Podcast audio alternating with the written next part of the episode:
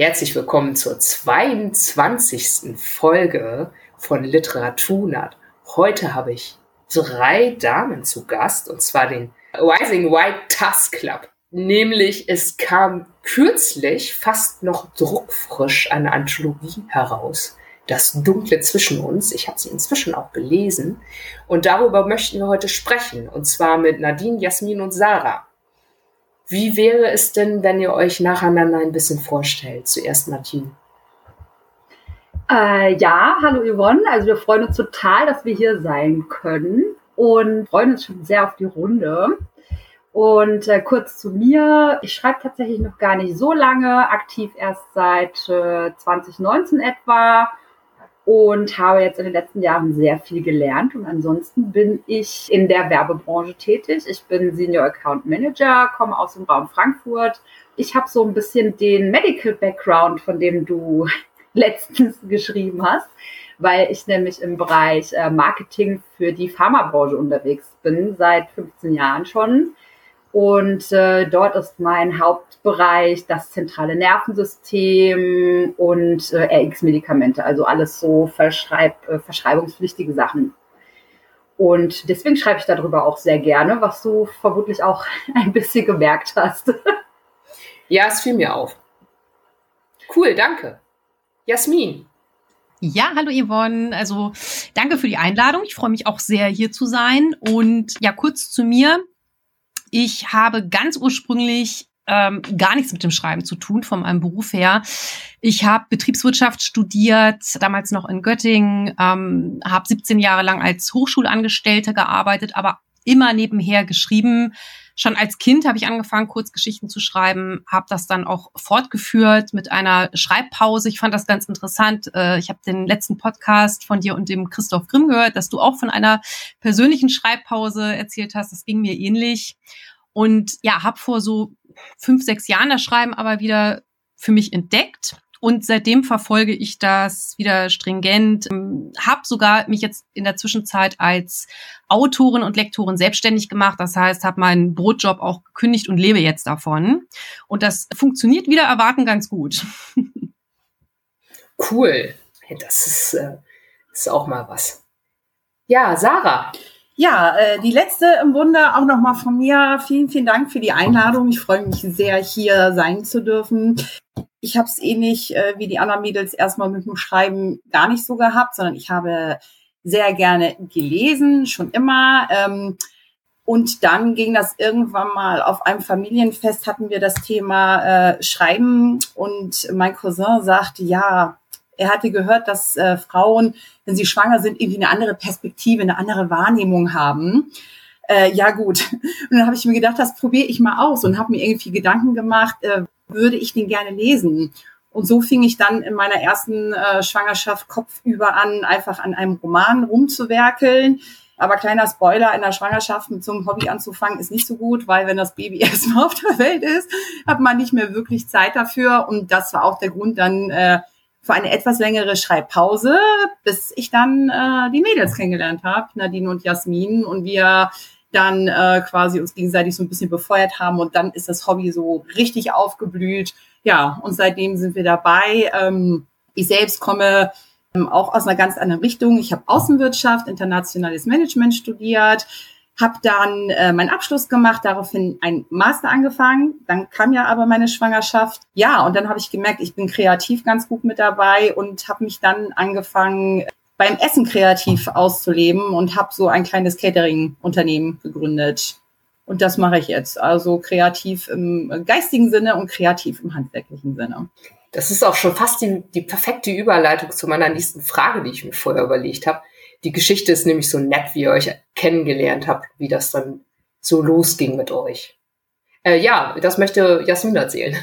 Ja, genau ja, das, das war wirklich, wir sagen tatsächlich auch heute noch, ähm, jetzt knapp oder mehr als zwei Jahre später, dass das ein bisschen Schicksal war, wie wir uns kennengelernt haben, weil wir tatsächlich relativ zeitgleich äh, bei Facebook in dem Autorenhilfeforum unterwegs waren.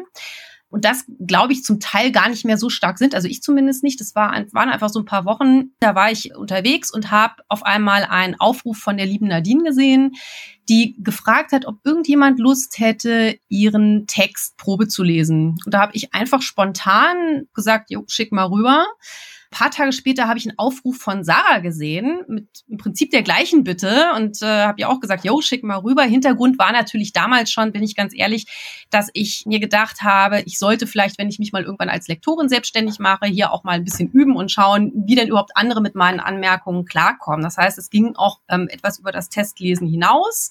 Dementsprechend überrascht waren dann auch die Mädels, als sie ihren Text wiedergekriegt haben. Aber so sind wir ins Gespräch gekommen, ähm, immer natürlich konstruktiv und wir haben uns sofort gut verstanden, aber natürlich ganz wichtig, bis dahin noch getrennt voneinander, ja. Also ich hatte mit Nadine Kontakt und ich hatte mit Sarah Kontakt. Und dann habe ich relativ schnell beschlossen, die beiden zusammenzubringen, ohne zu wissen, worauf das hinausläuft und habe eine WhatsApp-Gruppe äh, gegründet, habe die, das war wirklich auch so eine spontane Idee, äh, The Rising Writers genannt äh, und habe die beiden reingeholt. Wir haben äh, in den letzten Tagen eigens für den Podcast Recherchearbeiten betrieben. Es war der 19. September 2020 und an diesem Tag äh, ging eigentlich unsere gemeinsame Reise los. Und ja, Nadine und Sarah haben sich auch sofort verstanden auf Anhieb. Und seit diesem Tag tauschen wir uns wirklich, wir haben, wir haben gestern auch noch mal drüber geredet, es sind vielleicht in diesen, ja, jetzt zwei, nee, das sind, ja, das sind ja wirklich schon über drei Jahre, in diesen drei Jahren vielleicht mal ein paar Tage, vier, fünf Tage gewesen, an denen wir nichts voneinander gehört haben. Also wir sind mittlerweile so zusammengewachsen, dass wir teilweise mehr übereinander wissen als unsere besten Freunde. Unsere Männer äh, nennen unsere Nachrichten immer auch schon liebevoll den Podcast, den täglichen, den wir uns anhören, weil wir uns wirklich per Sprachnachrichten auch viel austauschen. Zu Beginn ging es natürlich auch sehr viel um das Schreibhandwerk, dann natürlich aber auch um persönliche Dinge und ja, letztendlich daraus ist dann auch so die Motivation daraus gewachsen, gemeinsam Geschichten zu schreiben, aber mit gemeinsam meine ich, jeder schreibt für sich, wir die aber gegen, gegenseitig lektorieren. Und als Ansporn haben wir uns dann vorgenommen, bei Schreibwettbewerben mitzumachen, haben uns also gemeinsame Deadlines dafür gesetzt, auch wie lange vorher müssen die Geschichten fertig sein, dass wir die auch noch gegenseitig äh, lesen können, um uns da vielleicht noch Hinweise zu geben. Und wir hatten da ein sehr intensives Jahr. Also ich würde mal sagen, so 2020, 2021, als auch unser Instagram-Kanal entstanden ist, das war wirklich super schreibintensiv für uns. Also wir haben da eine Menge Erfahrung zusammengesammelt. Das ist eigentlich so die Story. Klingt ziemlich cool. Ich glaube, ich war zeitgleich auch in diesem Autorenhilfeforum unterwegs. Wahrscheinlich nur zu faul, mich als Testleserin zu melden.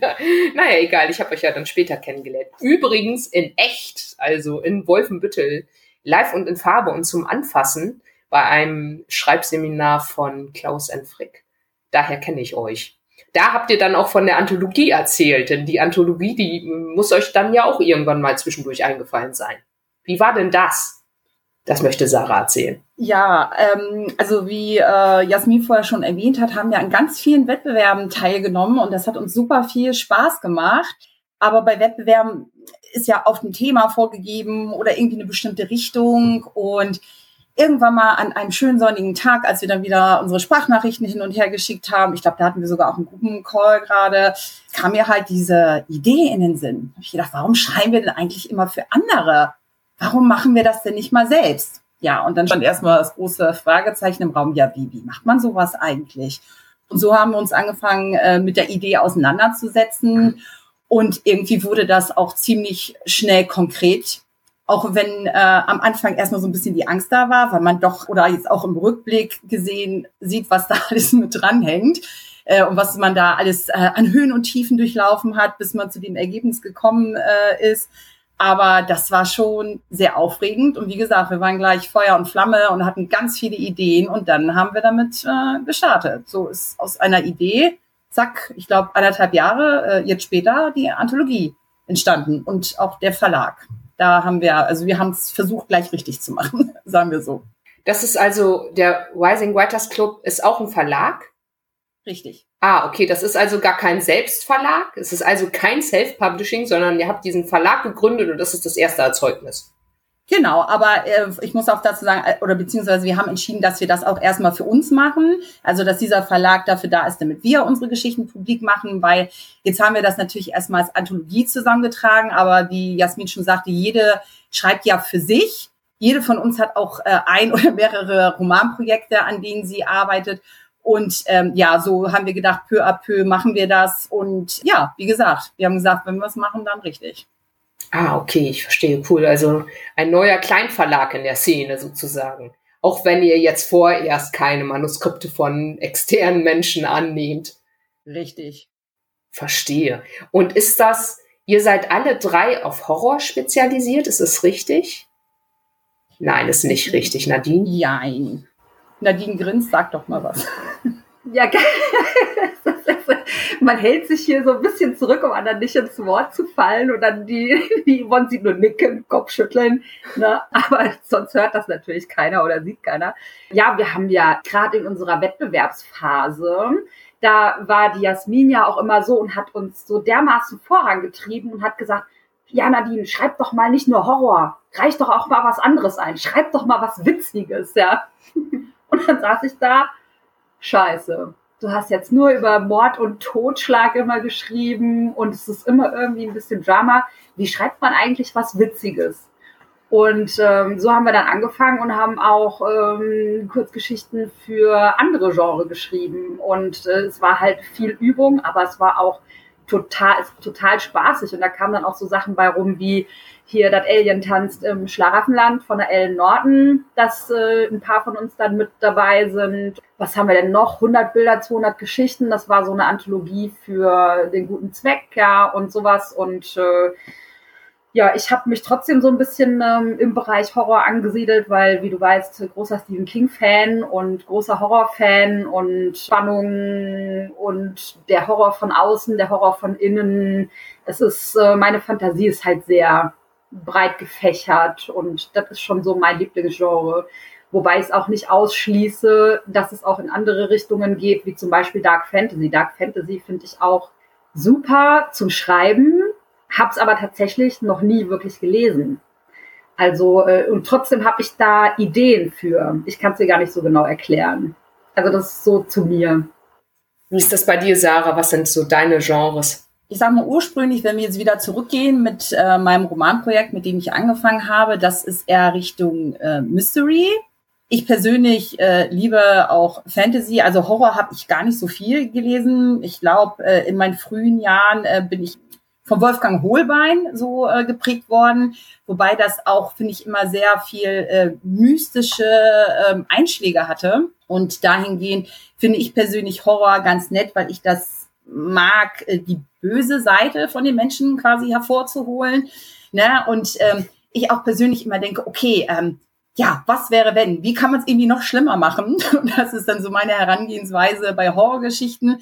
Äh, Yvonne, du selbst bist Mutter und ich habe festgestellt für mich, was macht mir richtig Angst? Das hat immer was irgendwie mit Kindern, mit Familie, mit Emotionen, diese Verbindung. Wenn da irgendwie was Schlimmes passiert, das ist was für mich persönlich jetzt den Horror, äh, sag ich mal, ausmacht und halt der Gruselfaktor, das Unbekannte. Das finde ich beim Horror sehr reizvoll.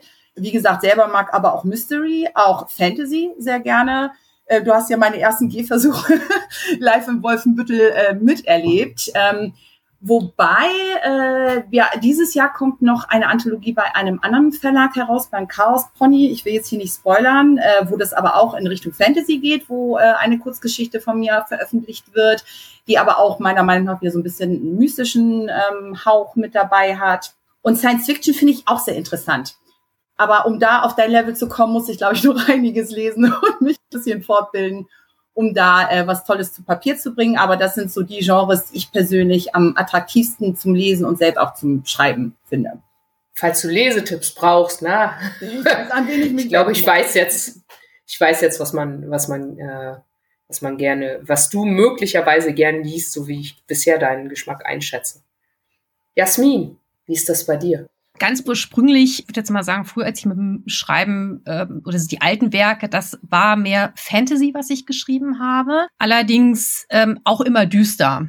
Ja, äh, also ich bin sehr geprägt von Geschichten von Edgar Allan Poe, wurde äh, seines Zeichens von meinem Papa mir vorgelesen, schon in, in, in meiner Kindheit. Also wir sind äh, eine Familie, die äh, Horrorgeschichten liebt und ich bin damit aufgewachsen, tatsächlich auch mit diesen Klassikern und das hat mich natürlich auch immer beeinflusst und fasziniert. Ja, auch diese düstere Atmosphäre. Ich finde auch Geisterhäuser total toll. Ich finde Geisterhäuser genial. Also da steht noch auf meiner To-Do-List irgendwann eine Geisterhausgeschichte zu schreiben schreiben, die vielleicht aber doch noch mal irgendwie ein bisschen anders ist, auch wenn das eine große Herausforderung ist. Aber ja, und was ich aber tatsächlich auch sehr gerne schreibe, ist, ähm, sind Dystopien. Also ich mag das einfach mir auch vorzustellen, äh, wie sieht die Welt in 50 Jahren aus mit allen Konsequenzen. Da gibt's ja einen Szenario-Trichter, der in ganz verschiedene Richtungen gehen kann. Und ähm, ich schreibe auch gerne Dystopien, weil ich dann vielleicht auch in manchen Richtungen mal ähm, nicht so sehr darauf achten muss, ist das jetzt wirklich so? Weil mir kann ja keiner beweisen, dass das jetzt nicht so ist. Ja, in 50 Jahren ist ja eine Menge möglich, sei, sei es jetzt technisch. Ähm, es kann sein, dass wir einen totalen Rückschritt erlitten haben. Es kann sein, dass es technisch total vorangegangen ist, dass wir vielleicht auf einem anderen Planeten leben. Da ist ja einfach so viel möglich und deswegen tobe ich mich da total gerne aus. Ja, verstehe. Ich habe ja jetzt gerade eure Anthologie durchgelesen, also vor ein paar Tagen habe ich dann die letzten Geschichten gelesen und ich frage mich so, ihr, ihr habt, glaube ich, alle ungefähr gleich viele Geschichten drin und aber auch alle vom Genre Horror. Ich habe auch ein bisschen die Augen offen gehalten, ob vielleicht noch ein bisschen Crossover zur Science Fiction ist, aber habe da nichts bis wirklich nur ganz rudimentär was gefunden. So, also wirklich einfach Horror. Meistens auch, nicht immer, aber meistens auch übernatürlicher Horror. Wie, ist das passiert? Also habt ihr da die Geschichten erst geschrieben und dann gegenseitig gelesen, lektoriert? Habt ihr, wie hart wart ihr zueinander? Habt ihr dann auch gesagt, diese Geschichte geht gar nicht? Ich habe ja in Wolfenbüttel erlebt, dass ihr äh, bei, bei egal welchem Feedback einfach nur mitgeschrieben habt und nie irgendwie den Eindruck gemacht habt, oh nein, das Feedback kann ich jetzt gar nicht gebrauchen, sondern das wurde alles erstmal angenommen, könnte ich mir auch vorstellen, so, wie geht ihr da miteinander um? Wie offen seid ihr? Ihr kennt euch ja jetzt richtig lange schon. Jasmin. Also generell ist das so, und ich glaube, das macht uns auch aus in dieser Kombination und vielleicht auch beeinflusst dadurch, dass wir uns jetzt mittlerweile so gut kennen. Wir können uns so ziemlich alles sagen und keiner ist beleidigt. Also äh, sonst würde das, glaube ich, auch nicht funktionieren mit uns dreien. Ähm, wir machen das natürlich immer sehr wertschätzend und konstruktiv, ja. Also es wird niemand bei uns niedergemacht, aber äh, wir, wir, können auch wirklich sehr, sehr offen über äh, Kritik sprechen. Genauso gut kann jede von uns Kritik annehmen. Und deswegen war das in Wolfenbüttel, also eigentlich war das jetzt nichts Neues von uns, diese, diese, dieses Feedback aus der Gruppe zu bekommen, ob jetzt, äh, sage jetzt mal negativ oder positiv, aber immer konstruktiv und wertschätzend, weil genauso gehen wir untereinander auch miteinander um. Und das sind zwei Ebenen. Das ist sozusagen, wenn man so möchte, möchte. Einmal wirklich diese, diese Sachebene, ja, die aber wirklich ganz ab davon ist, dass wir uns einfach untereinander bombastisch gut verstehen. Habt ihr denn auch so, also Sarah, du wolltest dazu noch was sagen, ne?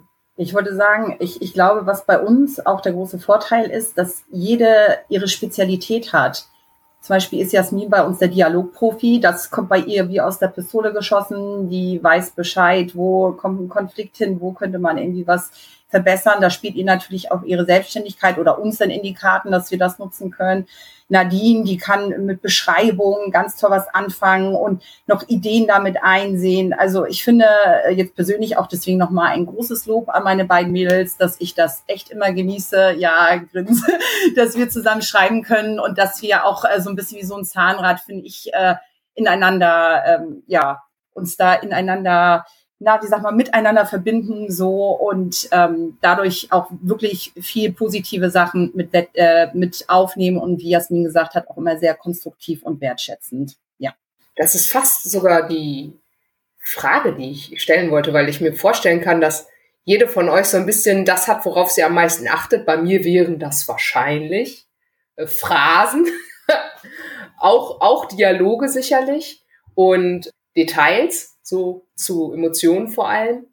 Und wahrscheinlich wäre ich völlig verloren, wenn es um Beschreibung von Bewegungen und sowas geht. Da würde ich dann wahrscheinlich das Feedback von jemandem anderen brauchen. Aber so ein bisschen hast du das gerade schon, schon angeschnitten, ne? Ihr habt euch dann auch gegenseitig lektoriert wahrscheinlich für die Anthologie. Ja, alle nicken. genau. Ja, also man, man merkt da auch auf jeden Fall, dass da, äh, dass das nicht die erste, die erste Version der Geschichte war, wenn ich das mal so sagen darf. Jasmin will dazu was sagen.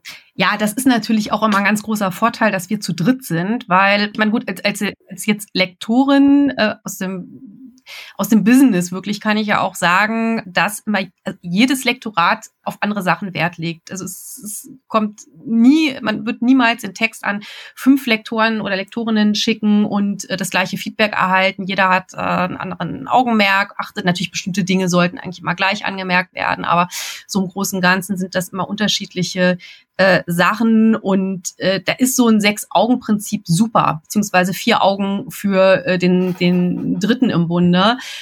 Das, das haben wir auch relativ schnell gemerkt, wenn wir unsere Texte gegenseitig gelesen haben, dass das jeweils die beiden anderen auf ganz unterschiedliche Dinge Wert legen. Und das war natürlich super, ja, also das war richtig gut und ähm, hat den, den Text auch dann nochmal auf das nächste Level gehoben ja, ich, ich bin auch jedes Mal wieder überrascht. Inzwischen reiche ich meine Texte auch tatsächlich lektoriert ein. Also ich bezahle vorher ein Lektorat, bevor ich ihn einreiche.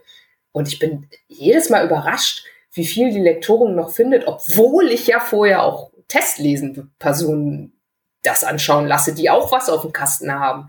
Aber trotzdem, jedes Mal. Und dann reiche ich den Text ein und wenn der angenommen wird, wird er ja auch nochmal lektoriert und die finden trotzdem immer noch wieder was.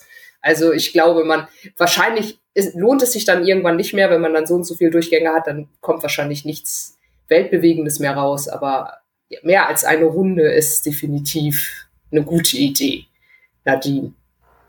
Ja, also ich glaube, du kannst dich da auch totrunden. Also du kannst auch 30 Runden machen und du wirst halt einfach immer noch was finden. Und da ist es eigentlich egal, ob du im Self-Publishing bist oder ob du dir ein Buch von einem Verlag nimmst wenn du dir ein tolles Buch von Heine oder Lübbe oder sonst wem nimmst, ja, findest du ja auch noch Fehler. Also gibt eigentlich keinen Text auf dem Markt, der wirklich zu 100 Prozent fehlerfrei ist. Und ich glaube, das ist auch okay. Also ich bin jetzt nicht der Typ, der mit dem Finger auf jemanden zeigen würde in dem Bereich. Und wie du schon sagst, es ist auch vieles ja Viele äh, Lektoren finden das eine, andere Lektoren finden das andere. Und ich glaube, selbst wenn ein Text wirklich super ist und du gibst es dem hunderten Lektor, der wird etwas anmerken, was ein anderer vielleicht nicht angemerkt hat. Also es ist wirklich nicht einfach immer. Jasmin? Ja, ich glaube, wichtig ist da nochmal zu unterscheiden zwischen Lektorat und Korrektorat. Also ich habe letztens im Fitzek auch wieder zwei, drei Rechtschreibfehler gefunden, wo ich aber auch mir auch denke, ja gut, ist so erste Auflage, ne? Äh, das passiert einfach. Aber äh, was ich halt auch als Lektorin jetzt so Kontakt mit meinen Kunden nehme, was man auch bedenken muss, die nehmen ja nicht immer alle Änderungswünsche an. Das heißt, ich kann ja durchaus in einem Buch mal etwas sehen. Das Thema hatten wir gestern auch, dass man, wenn man selber schreibt, ja Bücher auch anders liest und auch immer mehr anders liest als früher. Also der Genuss, ich will nicht sagen, dass der Genuss auf der Strecke bleibt, aber man fährt schon manchmal so hoch, wenn man sich denkt, so, ja, das, das hätte ich jetzt aber anders geschrieben oder hat das Lektorat gepennt. Aber dann denke ich mir auch immer, na ja, wer weiß, Vielleicht hat der Autor auch einfach gesagt, ja, danke für die Anmerkung, mache ich trotzdem so. das, das, weiß man halt nicht. Das ist richtig. Beim äh, Korrektorat ist es ja auch so, ein Kleinverleger, den ich kenne, der sagt immer, der Autor hat kein Recht auf Rechtschreibfehler. Das ist das eine. So, da setzt er sich durch. Aber beim Lektorat hat fast immer die schreibende Person das letzte Wort. Ich habe ihn jetzt absichtlich mit dem generischen Maskulinum zitiert, weil er das möchte. okay.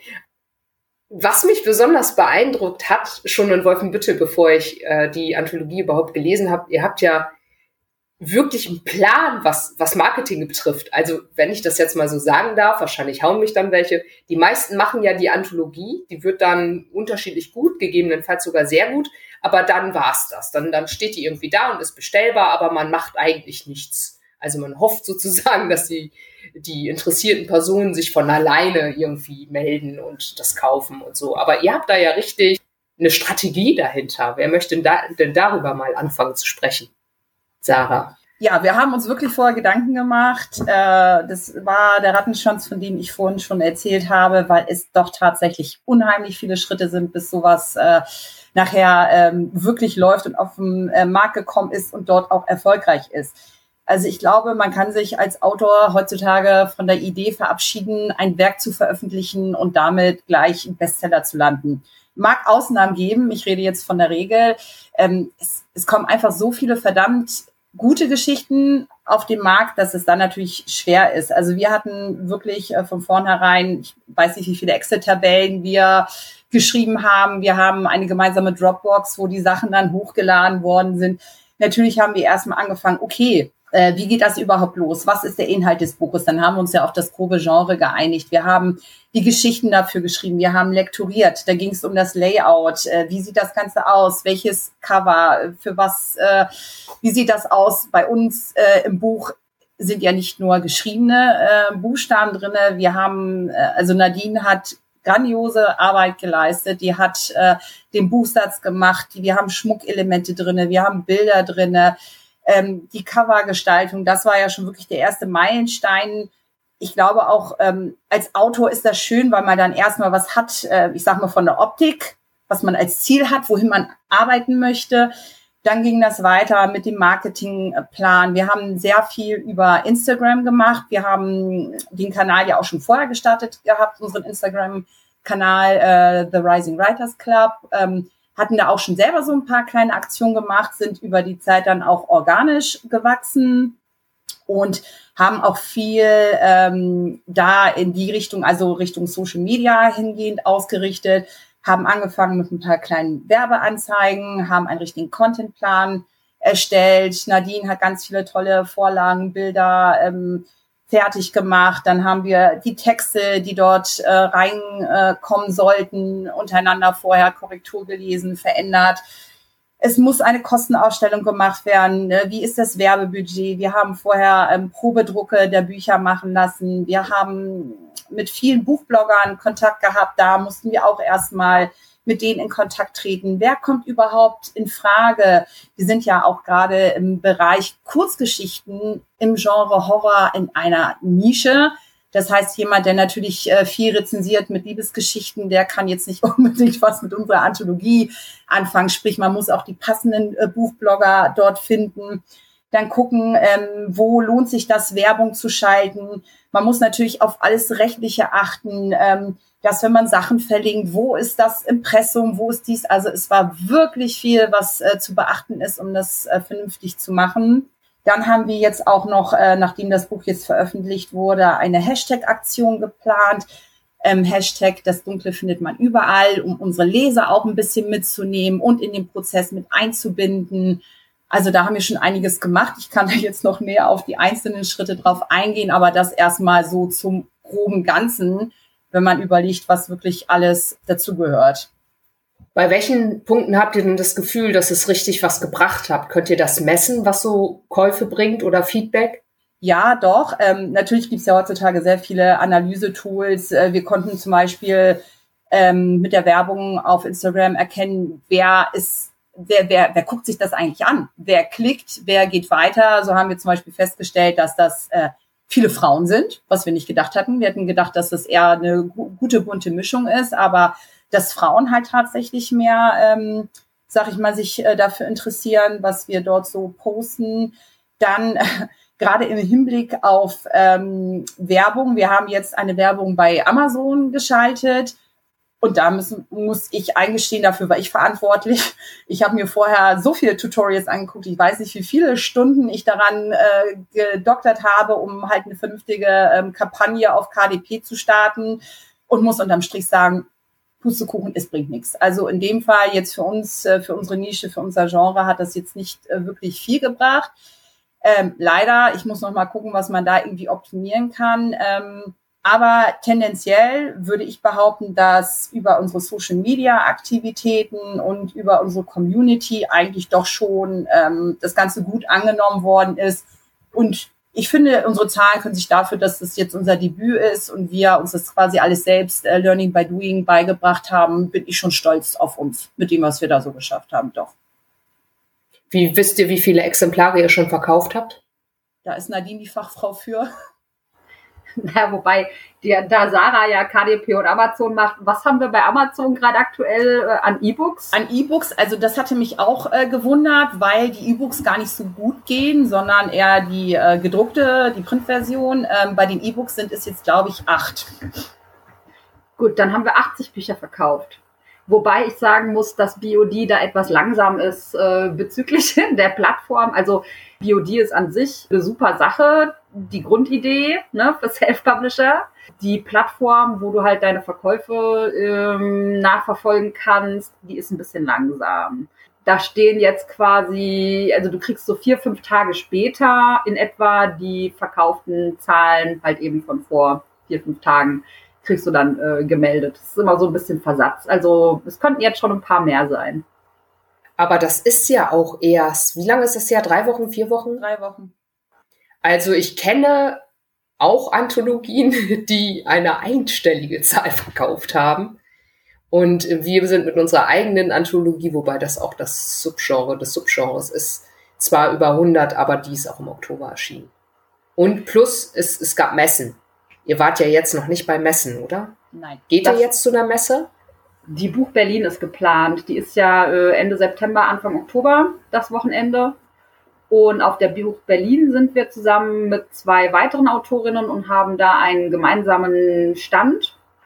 Und das ist auch unsere erste Messe, äh, also unsere erste eigene. Und da bin ich äh, wirklich sehr gespannt. Und ja, wir sind schon ein bisschen stolz, dass wir so langsam auf die 100 äh, verkauften Bücher zugehen nach drei Wochen. Also das ist hätten wir, glaube ich, so, wir haben es uns erhofft, aber wir waren dem Ganzen auch ein bisschen skeptisch gegenüber. Wir haben auch gewettet, wie viele. Ähm Wer hatte denn die höchste Zahl gewettet?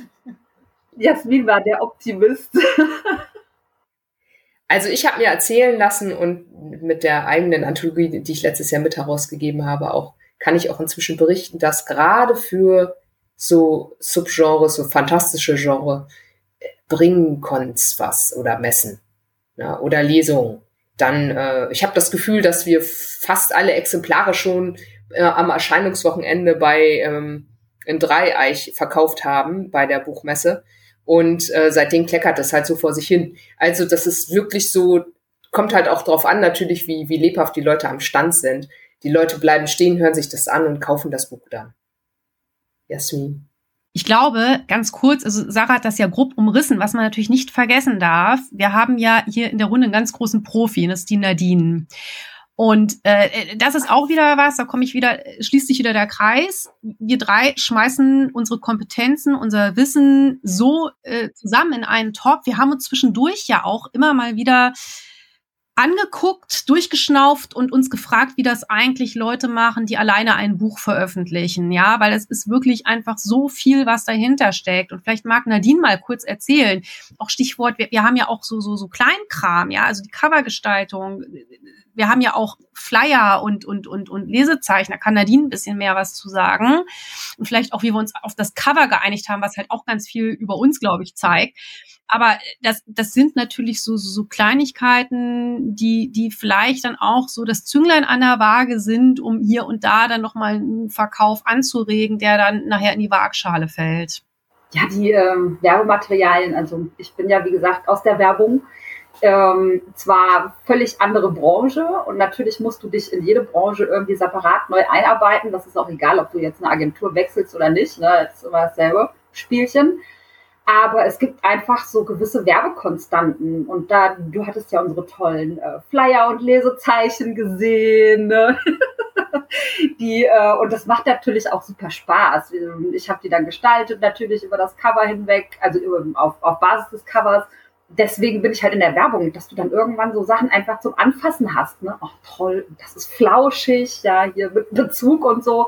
Ganz klasse. Und angefangen bei dem ähm, Buch Cover. Man, äh, nee, wir müssen sogar noch eins weiter vorne anfangen, nämlich bei der Titelfindung.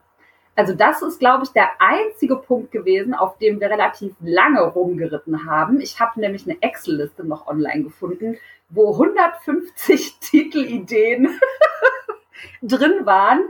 Und wir alle so, wir haben, ich glaube, innerhalb von äh, zwei, drei Wochen haben wir alle in der Dropbox eben diese Excel-Liste äh, gefüllt mit Ideen. Und da sind wirklich tolle Titel dabei. Also wenn du mal, wenn jemand mal einen braucht, wir verkaufen sie günstig. Nein, Quatsch. Und äh, im Endeffekt wurde es dann äh, eine eine meiner Geschichten, was ich auch total toll finde und äh, mir immer noch so ein bisschen Pipi in die Augen treibt. Und dann kam das Cover. Das äh, habe ich dann irgendwann, ich sitze dann irgendwann immer da und habe dann Ideen und dann mache ich das einfach. Und dann habe ich sieben, acht verschiedene Covergestaltungen gemacht, so ein bisschen äh, cleaner und ein bisschen verspielter und so ein bisschen die Mitte. Habe sie rübergeschickt und auf einmal kriege ich so Infos, das ist es, das ist es per WhatsApp. Ich dachte mir so, okay, das war einfach. Aber äh, so hat sich das dann im Laufe der Zeit halt bei uns ähm, implementiert. Also die Titelfindung war tatsächlich das Einzige, wo wir so unglaublich viele Ideen gesammelt haben. Und alles andere ging dann ziemlich schnell. Und das hat sich so bei uns wie, wie so ein Ping-Pong-Spiel in der Gruppe etabliert, dass wir zwei, drei Ideen reinschmeißen und wir uns sehr schnell sehr einig sind und darauf auch eingeschossen haben. Und dann ist natürlich das A und O in der Werbung, dass man möglichst gleichbleibend ähm, in der Kreativität sich aus, äh, die, die Materialien gestaltet und äh, sich dort austobt. Und das muss alles einen roten Faden haben. Und da haben wir auch untereinander sehr darauf geachtet. Da gab es eigentlich nie große Änderungs-, äh, und das war wirklich super. Und dann kam äh, der Buchsatz, der musste dann natürlich auch zum Cover passen. Und ähm, da haben wir uns dann auch äh, ja, kurz abgestimmt so. Und wir haben ein bisschen in anderen Büchern auch geguckt, was man so machen kann und was schön ist. Und dann haben wir ein paar Schmuckelemente mit dran gebastelt und wir haben uns darüber einfach die ganze Zeit gefreut, wie gut es denn ausschaut, ja. Und wir hatten da halt auch super viel Spaß dran und wir haben ich hatte zwei, drei verschiedene äh, Buchsatzideen und auch Buchsatz ist ja natürlich eine Philosophie für sich, vom goldenen Schnitt bis hin zur 1,62 Methode, ja, kannst du dich ja da tot setzen, so mehr oder weniger. Und ähm, wir haben es dann recht einfach gehalten. Auch da haben wir uns ein bisschen an bestehenden Büchern orientiert.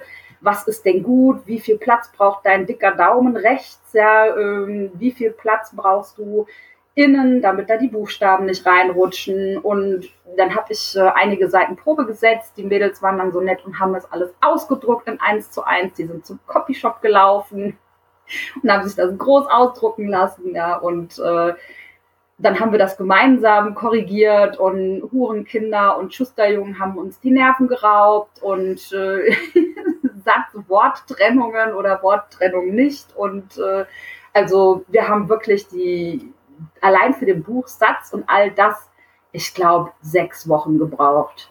Das war wirklich ein Arsch voll Arbeit, Entschuldigung. War echt viel. Ja, und daraus, äh, darauf basierend dann entsprechend alle weiteren Werbemaßnahmen. Also Liebe zum Detail finde ich wichtig, ehrlich gesagt. Mich ärgert das, wenn, wenn das jemand weglässt. Richtig. Und für Buchsatz, wenn man das das erste Mal macht, auch nicht. Das klingt jetzt nicht, also es schockiert mich nicht. Äh, beim zweiten Mal wird es wahrscheinlich schneller gehen. Also das ist ja klar, wenn man, wenn man sich da einarbeiten muss. Ne? Es gibt ja auch Leute, die legen Kurse oder outsourcen das. Ja, das Gute ist, dass ich das gelernt habe. Also ich bin zwar eigentlich Berater in der Werbung, aber ich habe so einen Crossover-Einstieg mit meiner äh, Ausbildung gehabt und war selber im, äh, in der Druckvorstufe anderthalb Jahre und weiß, wie Buchsatz und Datenausschuss, Druck, äh, Datenausschuss, Druckplattenbelichtung, Druckmaschinen. Ich weiß, wie das halt alles funktioniert. Und ähm, darauf basierend haben wir da dann unser Wissen zusammengeschmissen und ähm, ja, hat Spaß gemacht. Und vor allem halt Anthologien haben ja meistens auch ein bisschen äh, Schmuckelemente oder äh, einen etwas anderen Buchsatz oder halt eben auch die Bilder drin, die zu jeder Geschichte passen und dem Ganzen noch so einen, ähm, so einen gewissen Touch halt einfach geben. Ne? Es ist halt nicht ein Roman, der ohne sowas vielleicht auskommt. Und ich denke, man sollte die Möglichkeiten, die man hat, auch dementsprechend nutzen. Glaubt ihr denn, dass ihr, ihr habt ja auch ohne Ende reingesteckt, von der Zeit brauchen wir, glaube ich, gar nicht erst zu sprechen, Aber auch was, was das Geld betrifft, glaubt ihr, dass ihr dann am Ende in den schwarzen Zahlen sein werdet und es was zum Teilen gibt? Jasmin? Nein, das glauben wir tatsächlich nicht, außer es kommt jetzt irgendwie jemand um die Ecke, der, der tausend Bücher kauft. Aber ähm, es ist das ist uns aber eigentlich auch nicht so wichtig, weil äh, wir haben halt von Anfang an gesagt, wir würden uns freuen, wenn die Verkäufe dieses Buches sozusagen unsere nächste Anthologie finanzieren. Also dass sich das Buch amortisiert, weil schwarze Zahlen bedeutet für mich immer darüber hinaus noch was zu verdienen. Und ähm, das glaube ich nicht. Das macht aber nichts, weil äh, wir denken einfach weiter. Ja, das war jetzt unsere erste Anthologie. Die Lernkurve war extrem hoch dabei. Ähm, wie du eben gerade selbst auch schon gesagt hast, beim zweiten Mal wird vieles schneller gehen und ähm, wir werden in der in der zweiten Anthologie, glaube ich, auch einiges ähm, anders machen und hoffen natürlich vielleicht bis dahin uns auch so ein bisschen schon Namen gemacht zu haben, dass es dann wieder ein bisschen flüssiger geht. Also wir glauben, dass das einfach ein Prozess ist, der auch, das sagte Nadine vorhin, durchaus über mehrere Jahre gehen kann. Und solange wir daran jetzt den Spaß nicht verlieren und ähm, uns das weiter so, so vorantreibt, also wir, wir brennen ja dafür, spielt das auch nicht so eine große Rolle. Also wir leben, es lebt ja von uns keiner davon. Und das läuft nebenher und verbindet uns auf eine ganz, ganz spezielle Weise. Plus, ihr habt ja jetzt einen Haufen Buchbloggende gewonnen, auch schon, die teilweise bei Amazon rezensiert haben, weswegen sie für mich total leicht zu finden waren. Wie, wie habt ihr die denn gefunden? Auch alle über Insta? Ja, also da gehe ich jetzt mal drauf ein. Äh, das war äh, hauptsächlich über Instagram. Also die Buchblogger die haben wir darüber gewonnen. Ich sagte ja, da muss man ein bisschen sortieren. Wer passt wozu? Es gibt ja sehr viele sehr große Buchblogs, die aber halt keine kleinen Neuautoren mit Debüt äh, rezensieren möchten. Aber wir haben wirklich äh, Nein. Also wir haben wirklich viele tolle Leute dort kennengelernt und ich bin froh über jeden, der sich die Zeit genommen hat, unser Debüt zu lesen und das zu rezensieren und muss sagen, wir sind sehr zufrieden ähm, sind in tollen Austausch und es gibt wirklich so einige, wo ich sage, boah, also die, die würden wir auf die nächste Anthologie auf jeden Fall wieder äh, anschreiben und gerne mit dabei haben wollen. Also da bin ich mit sehr positivem, äh, mit einem sehr positiven Gefühl rausgegangen, weil ich am Anfang gedacht hätte, dass es wirklich viel schwerer wird. Wie gesagt, ich muss immer wieder sagen, Kurzgeschichten in Horror ist äh, einfach eine Nische. Also das ist nicht so einfach, jemanden dafür zu finden, der sich dafür begeistert. Und da sind ja auch welche wirklich dabei, die haben wahnsinnig tolle Rezensionen geschrieben, sind auf jede Geschichte eingegangen und das ist schon Gold wert. Ja, ich muss aber auch sagen, dass ich die Erfahrung gemacht habe, dass äh, Rezensierende dazu neigen, sich zu rühren, wenn man sie einigermaßen gezielt anschreibt. Auch wenn ich vorher immer das Gegenteil gehört habe. Ja, aber auch da gab's äh, gemischte Reaktionen. Also es gab welche, die zugesagt haben und dann wurde später das dann doch wieder abgesagt oder ähm, es wurde gesagt, dass dann halt, äh, natürlich, wie gesagt, wir haben ja vieles vorausgeplant, dass wir auch geplant haben, wann dann die Rezensionen online gehen und dass man dann vielleicht auch vorher nicht was spoilert.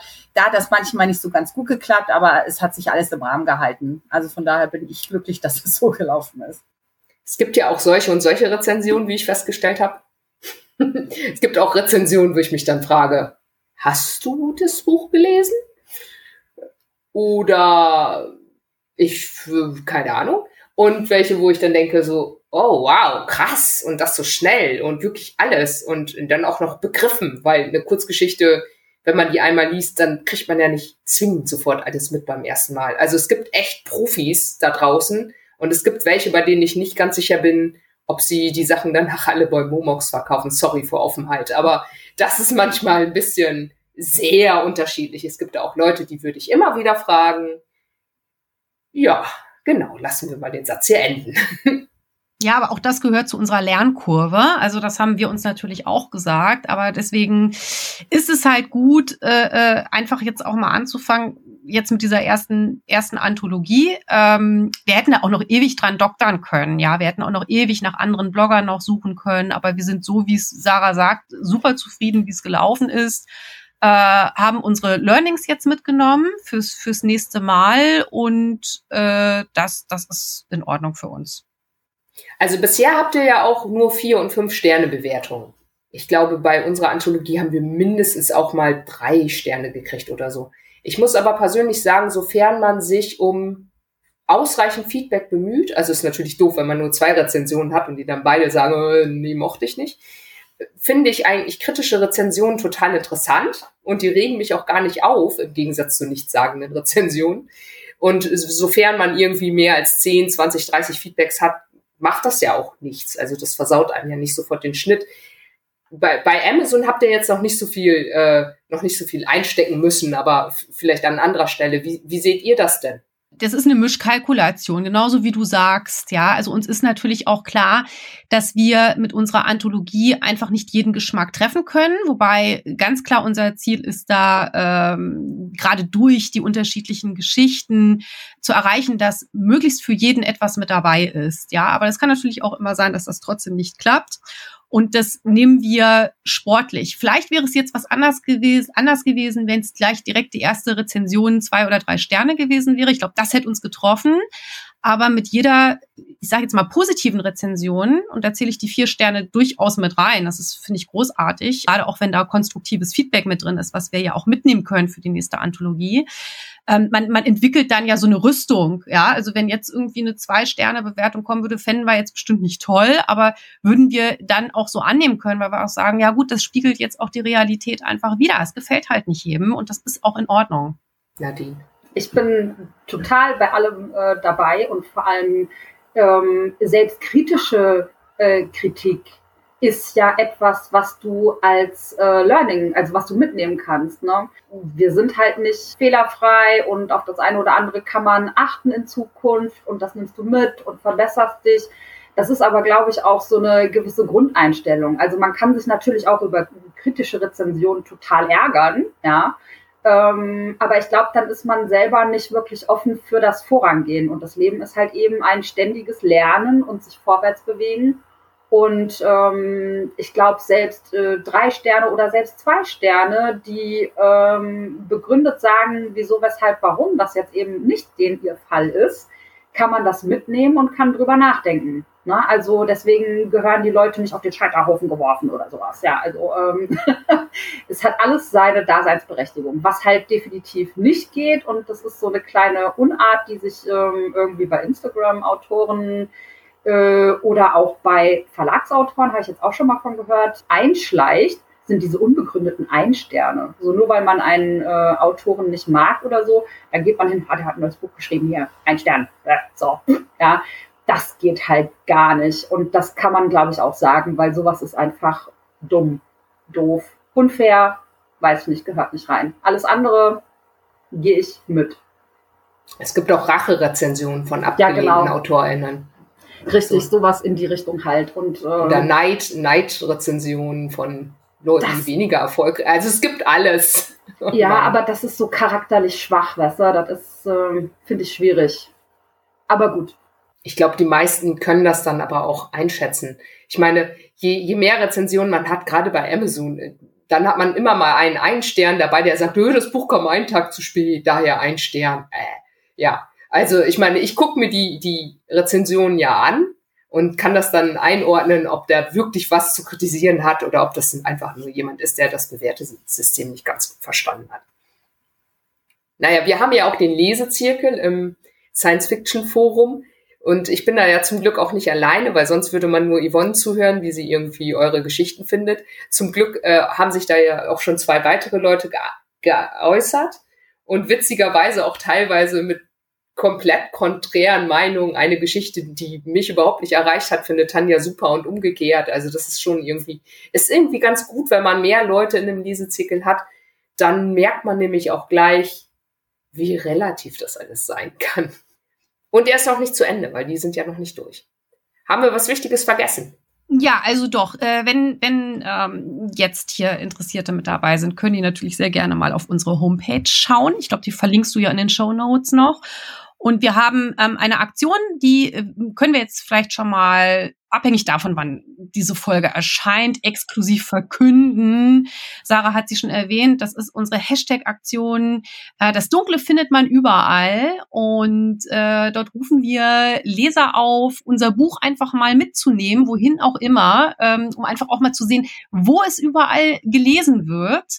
Und ähm, ein Foto davon zu machen, beispielsweise vor der Kulisse eines besonderen Denkmals in der Gegend. Und wir verlinken ähm, dieses Foto bei uns auf der Homepage, beziehungsweise stellen es dort ein mit einer Bemerkung, wer es wo gelesen hat und natürlich auch auf Instagram und sind da dort auch verlinkbar unter diesem Hashtag. Und ähm, ja, wer Lust dazu hat, wir freuen uns total, weil das einfach auch nochmal, wenn man als Autor hier in der, in der stillen Kammer sitzt und schreibt und weiß, ja, das Buch wird verkauft, aber vielleicht auch nicht so wirklich was über denjenigen weiß, der es liest, ist das einfach nochmal so ein, so ein Band, was wir gerne zum Leser knüpfen wollen, zu wissen, ah, das ist jetzt nach, nach München äh, gewandert. Das ist jetzt irgendwie, wird gerade in Uelzen gelesen, ähm, ja, vielleicht auch irgendwie auf Norderney.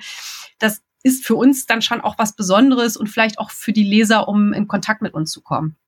Das ist gut, das machen, packen wir in die Show Notes rein. Ja, vielen Dank, dass ihr, dass ihr da wart. Und dann werden wir das auch noch im April, ja, wer es jetzt hört, wird ja merken, wann es, wann es veröffentlicht wurde, entsprechend veröffentlichen und bewerben. Vielen Dank. Danke, Yvonne. Danke, dass wir da sein durften. Wir danken dir. Tschüss. Tschüss. Ciao.